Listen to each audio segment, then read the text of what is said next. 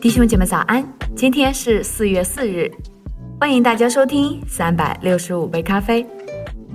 今天我们将开始分享一个全新的章节：工作暴露出偶像。我们来看第一个主题：偶像的泛滥及力量。在出埃及记三十四章十七节那里说：“你不可为自己铸造神像。”大卫在自己的办公室里默默等待。他的新董事会成员们已经决定要如何回应他的要求。他想靠着自己在成功的职业生涯中所养成的谈判技巧，就是我要让他们同意我的观点。过去二十年，大卫一步一步成为一家知名度越来越高的科技公司的 CEO，而上周终于等到了丰收的时刻。在与分析师电话会议之后的晚宴上，他宣布。公司已被成功卖给两家著名的公司。他激情洋溢地对同事说：“达成目标，没有比这更好的，一切都是为了这个目标。”大卫想，现在是离开这家公司，开始下一单生意的时候了。虽然卖出公司的收益不菲，年营业额三倍的估价和已经到手的百万美元，但这仅是大卫更大抱负的垫脚石。他已经完成了自己来到公司的使命。在技术仍处于领先地位之时，把公司卖出，并给公司投资者较高的利润回报。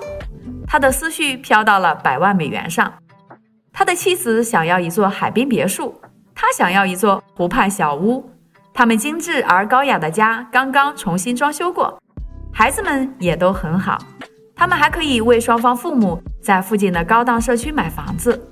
能够这样一直支持家庭，大卫感到欣慰。他对家庭十分看重。许多年前，尽管他父亲拼命工作挣钱，但家里的生活还是捉襟见肘。那时，他发誓要改变自己的命运。他希望能够借助父亲竭力为他创造的有限机会，改变生活境况，取得成就。这也是他孝敬父亲的方式。而父亲现在已经离开人世，他要自己的孩子不再缺乏。他的妈妈总是说：“大卫，你拥有的已经够多了，你一定要找下一个更大、更好的公司吗？这背后的动机到底是什么呢？”这时门开了，在这次交易中曾与他密切合作的一名董事会成员走了进来，坐下说：“大卫，我们希望你尊重合同，你必须在公司干满一年，公司需要你来领导，你是我们同意买这家公司的关键原因之一。”你聪明，领导能力强，能协调伙伴关系和处理业务，能保持这家公司走在业界的前列。我们不同意你现在离开。大卫心不在焉地听着，脑子里对继续留在公司充满了厌烦，并下定决心，即使不履行与公司的合同，也要得到全额收益。他亮出了底牌：如果他明确表示不想留下来。那么公司也无法把他留住，毕竟如果一个人心不在此，他就无法带领好团队，不是吗？一周以后，大卫不肯做出任何让步，带着钱离开了公司，并很快跻身一间财富五百强公司的管理层，这是他真正想要的东西。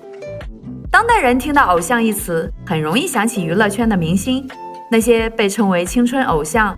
或是立志成为下一届美国偶像的人，这个词也可能令人想起古人向雕塑或神像跪拜的情景。若论及偶像与职场的关系，偶像一词常作为修辞手法，形容一个人狂热的工作或利欲熏心，对成功或金钱的迷恋达到痴迷的程度，这些都是偶像一词的合理用法。但只是圣经所反对的那一强有力的偶像观念的缩影。其实，反对偶像崇拜是基督教信仰的核心。十诫作为世上最著名且最具影响力的道德准则，其第一条就是上帝对偶像崇拜的禁令。在出埃及记二十章三节那里说：“除我以外，你不可有别的神。”什么叫有别的神？这条诫命是这样说的：不可为自己做偶像，也不可做天上、地下和地底下水中各物的形象，不可跪拜他们，也不可侍奉他们。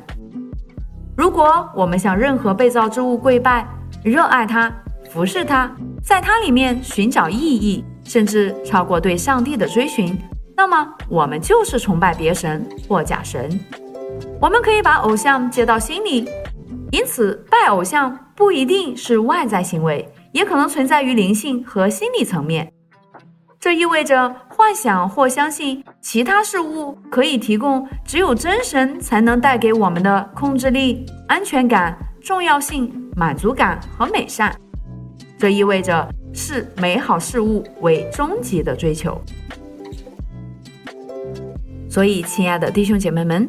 通过今天的分享，我们对拜偶像有了新的认识吗？如果我们把除神以外所有的事物作为我们的终极追求，这就是崇拜偶像。所以，让耶稣基督成为我们终极的追求，才是最正确的选择。